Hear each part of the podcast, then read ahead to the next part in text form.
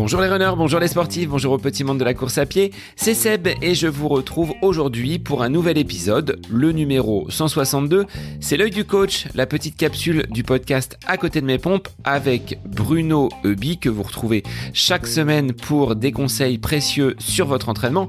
Aujourd'hui, la question d'un auditeur va être traitée, à savoir celle de Jean-Yves qui nous demande est-ce qu'il existe un bon abandon en course à pied? Alors je vous laisse prendre connaissance des réponses de Bruno Eubi. C'est l'œil du coach, c'est le nouvel épisode du podcast À côté de mes pompes. Bonne écoute à vous. Bonjour Bruno, bienvenue pour cette nouvelle capsule L'œil du coach avec aujourd'hui bah, la question d'un auditeur, Jean-Yves, que je salue du côté donc euh, du sud-ouest et qui nous pose une question. Y a-t-il, Bruno, un bon abandon Salut Seb, ravi de vous retrouver. Ah oui, alors ça, c'est c'est un peu la question qui tue. En tout cas, c'est la question, je pense, à laquelle on a tous été euh, confrontés à un moment. L'abandon, euh, voilà, le, fait d'arrêter, d'arrêter la course. Alors, je, ne sais pas s'il y a, y a un, bon abandon ou si, euh, l'abandon est, une bonne chose ou une mauvaise chose. C'est difficile d'être catégorique. Moi, ce que je pense, c'est que ce qu'il faut avant tout dans une compétition, c'est respecter son intégrité physique ça me paraît être, euh, ça me paraît être la base. Donc, dès que l'intégrité physique est en jeu, dès qu'on sent que voilà qu'on a vraiment atteint les, limites de, ce qu'on peut supporter en termes de, douleur, là je parle de l'abandon lié à tout ce qui est douloureux, à tout ce qui fait mal. Là, euh, ça me paraît important de respecter son corps, de l'écouter et de mettre un terme à, cette douleur si vraiment elle est, insupportable. Alors, il y, a un, autre facteur qui rentre en ligne de compte dans cette, euh, dans cette approche, c'est le fait qu'on est tous différents et qu'on n'a pas tous euh, le même ressenti, la même approche. On n'a même pas, pas tous le même seuil de tolérance à la douleur. Il y a un exemple qui me vient tout de suite à l'esprit, c'est celui de, de Kylian Jornet. Je ne sais plus sur quelle course c'était, peut-être la Western State, mais je suis pas sûr. Et puis ça n'a pas tellement d'importance d'ailleurs, où euh, Kylian Jornet tombe pendant la course se luxe l'épaule, il repart, il, se met le bras en écharpe, il termine la course, il gagne la course. 99% des coureurs euh, se seraient arrêtés. Lui, il a continué. Alors parce que déjà, euh, c'est un, c'est une personne exceptionnelle. Je pense qu'il a un seuil de tolérance à la douleur qui est au-delà de, la plupart d'entre nous. Et puis, euh, un autre facteur qui, joue beaucoup, c'est que lui, lui mise gros dans ce genre de course. C'est un professionnel, c'est sa, sa vie, c'est son gagne-pain. Et puis, euh, plus simplement parce que je pense que ce garçon, il a aussi des valeurs sportives. Il va gagner la course. Il peut gagner la course. Donc forcément, le seuil de, tolérance à la douleur, il est, il est repoussé. Mais nous, on s'adresse euh, à des gens qui, euh, ceux qui nous écoutent, ne sont pas Kylian Jornet. Moi, ce que je recommande vraiment, c'est de, de respecter son corps, de ne pas aller au-delà de la douleur quand elle est insupportable parce que, on l'a déjà dit dans d'autres capsules, la douleur, c'est un signal d'alarme il faut l'écouter. Alors, si la douleur n'est pas physique, mais plutôt mentale, imaginons, on part sur une compétition, un 10 km, un semi ou un marathon, et on s'aperçoit en tant que coureur que nous ne sommes plus dans les allures. Et là, deux solutions euh, s'offrent à nous. Est-ce que l'on met le clignotant parce qu'on est à peu près certain de ne pas pouvoir rentrer dans le chrono que nous nous sommes fixés et donc abandon ou est-ce qu'on continue? Là, c'est aussi une autre forme euh, d'abandon, je dirais. C'est ça. Donc là, on, va dire qu'en première partie, on a traité de l'abandon, euh, physique, l'abandon lié à des problèmes physiques, où là, il faut écouter son corps. Là, on est plutôt sur quelque chose dans une approche un peu plus psychologique, un peu plus psychique. Qui ne s'est pas posé la question sur une course de se dire, mais qu'est-ce que je fous là? Pourquoi je suis là? Et je crois qu'en fait, la question, elle est là, en fait. Et, si on sait pourquoi on est là, pourquoi on court, euh, on aura peut-être la réponse et peut-être qu'on se posera plus la question. Donc, à mon avis, euh, moi, en tout cas, ce que je, ce que je recommande de, aux, gens de, faire, c'est d'anticiper tout ça, c'est de se poser toujours les bonnes questions. Personne ne t'a mis un, pistolet sur la tempe pour t'obliger à courir. Tu es là de ton, dans ton libre arbitre. Voilà, pourquoi est-ce que tu cours? Est-ce que tu cours pour te faire plaisir? Est-ce que tu cours pour la performance? Est-ce que cette performance, elle est accessible? Moi, je recommande souvent aux gens d'avoir plusieurs scénarios alors on dit des scénarios, je crois. Des scénarios, oui, on pourrait dire. D'avoir plusieurs scénarios surtout dans les épreuves de, de longue distance, où là, on sait qu'à un moment ou à un autre, sur un 10 km ou un SMI, comme tu l'évoquais, on n'est pas certain de se retrouver confronté à cette situation. Au-delà du marathon, 100 km, 24 heures, trail, ultra trail, on est quasiment certain à un moment ou à un autre de se retrouver confronté à ses limites et, à cette question euh, j'en peux plus, j'avance plus, ça va pas, qu'est-ce que je fous là, pourquoi je fais ça? Donc euh, moi je recommande aux gens d'avoir plusieurs scénarios, c'est-à-dire de, ne pas se fixer un seul et unique objectif. Parce que dès que cet objectif n'est plus atteint, tu parlais tout à l'heure de, de performance chronométrique, si cet seul et unique objectif n'est pas atteint, tout s'effondre. Et, donc, il y, a, des ressources mentales qu'on peut aller solliciter en ayant plusieurs scénarios. Voilà, par exemple, je vais essayer de battre mon record. Ok, mais si je bats pas mon record, ben, je vais essayer euh, peut-être d'avoir un bon classement. Ou euh, je vais euh, je vais essayer si c'est un, championnat par exemple de, bien me classer ou, je vais essayer quand même de, faire du mieux. Enfin bref, on va pas rentrer dans le détail ici. Chaque course est particulière, chaque individu est, particulier, mais avoir plusieurs possibilités qui font que quand une euh, va disparaître, quand on, va s'apercevoir qu'on ne l'atteint pas, qu'on ait d'autres ressources pour continuer à courir, parce que ça vaut toujours la peine de continuer à courir. Quand le corps euh, n'est pas blessé, il y a toujours une bonne raison de courir.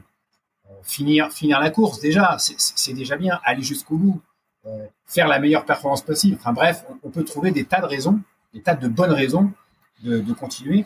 Mais souvent, ce, genre de problème de l'abandon, il est lié aussi à, à tout cet environnement que qu'on doit, euh, je dirais presque subir.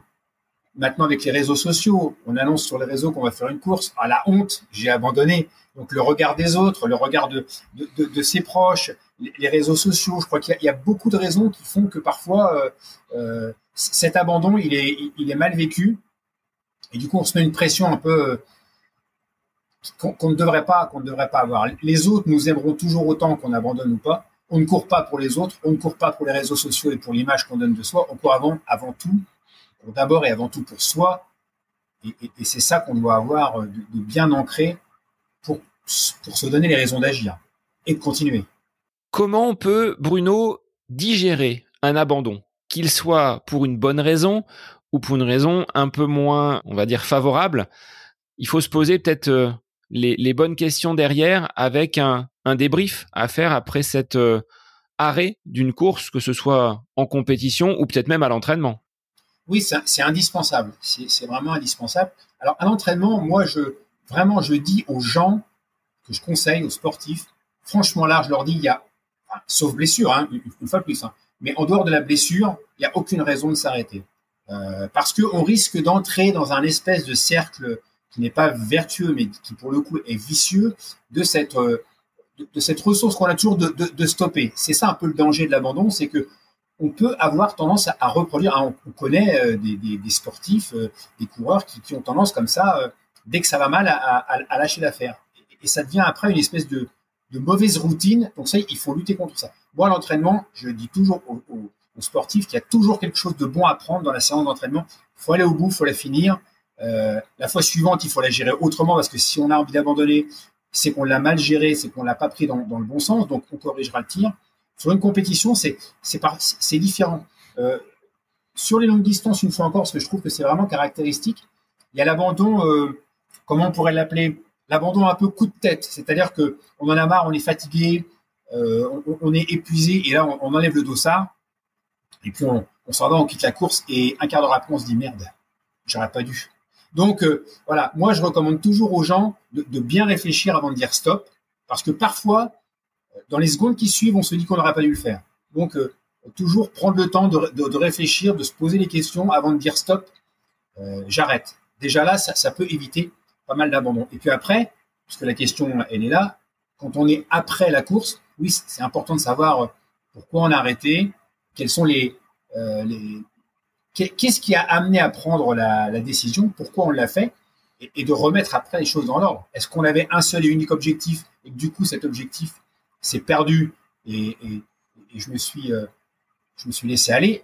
Je, vais prendre un exemple concret parce qu'en en parlant, j'y pense. Dans quelques dans quelques jours, il y, aura, les championnats de France de 24 heures. moi, j'entraîne un athlète, Rudy Vedlarski, pour ne pas le nommer, qui vise une sélection euh, en équipe de France. Il est déjà en équipe de France, sauf que là, les, minima sont devenus très, très, très difficile. C'est 250 km pour rentrer en équipe de France. La, la, Fédé a décidé de placer des minima très hauts, peu importe, c'est, c'est pas la question. Donc, euh, cet objectif, il est presque, pour Rudy qui a un record à plus de 240, il est presque inaccessible. Pourtant, il faut, il faut, il faut, il faut tenter. Il faut tenter. Donc là, il y aura une prise de risque. Ce que moi, je ne recommande jamais de faire sur ce type d'épreuve. Prendre un risque, c'est, c'est, c'est, ça ne marche pas souvent, pour ne pas dire jamais. Mais on va le tenter quand même, parce que la sélection, ça se tente. Mais derrière, c'est de se dire, attention, si ça marche pas, tu peux toujours battre ton record. C'est-à-dire, si tu fais 245, tu as battu ton record, tu n'as pas la sélection, tu as battu ton record. Puis c'est un championnat. Donc, il y a, toujours une place à gagner en championnat. Euh, et puis après, voilà, euh, tes enfants seront là, ta femme, tu vas jusqu'au bout parce que tu, tu dois avoir. Donc, il y a plusieurs scénarios qui sont en place et on va essayer donc, euh, enfin, il va s'adapter en fonction de ça pour que justement il y ait toujours une bonne raison d'avancer, d'avancer, euh, d'avancer coûte que coûte. Là, on, s'évite quand même pas mal de, de risques d'abandon. Mais effectivement, j'ai peut-être pas forcément répondu précisément à ta question. Dans le cas où on on n'a pas réussi à échapper à ça, il faut après savoir pourquoi on l'a fait. Ça demande un débrief, de se poser les bonnes questions. Bon bah je pense qu'on a déjà bien répondu à cette question. J'espère que Jean-Yves trouvera les réponses à sa question donc autour de l'abandon. En tout cas, on a tous plus ou moins été confrontés à ce à ce genre de choses. Le tout, c'est de rebondir derrière. Il faut peut-être pas euh, non plus en faire des, des montagnes, des courses, il y en aura d'autres et on peut se, se rattraper aisément. Oui, c'est ça. Il y a, il y a, plein d'autres possibilités. Et puis après, on, est aussi dans un, dans un monde, dans un système où, euh, voilà, c'est le vainqueur, il, faut être fort, euh, t'as as même pas mal. Il y a, plein de choses quand même qui font que, l'abandon, euh, c'est quelque chose qui est, difficile à percevoir. Moi-même, j'ai abandonné peu souvent, mais je me souviens que la première fois où j'ai abandonné, c'était en 2003. J'ai fait un espèce de, malaise vagal au championnat du monde à Taïwan où les conditions étaient épouvantables. Et j'ai écrit un article qui d'ailleurs est toujours sur mon site internet. Je n'ai pas admis cet abandon. Et, j'ai dit, ce n'est pas pas moi qui ai abandonné, c'est mon corps qui m'a abandonné. Donc même, même après coup, je n'arrivais pas à, reconnaître que, j'avais, euh, voilà, que, sans doute j'étais allé trop loin dans, euh, mes possibilités physiques et, mon ego prenait le dessus en disant non, non, c'est pas moi qui ai abandonné, c'est mon corps qui, qui, qui m'a abandonné. Donc c'est vrai que c'est toujours quelque chose qui est difficile à vivre, mais on sait que le parcours d'un être humain est fait d'échecs et de réussites et qu'un abandon peut être aussi un tremplin pour rebondir et ne plus jamais euh, abandonner. Donc, chers auditeurs, si toutefois l'abandon se présentait sur votre chemin, ne culpabilisez pas. Et Bruno, ben, on te retrouve très vite pour euh, une nouvelle capsule. On n'abandonne pas, nous, le podcast. Hein non, non, nous, on n'abandonne jamais.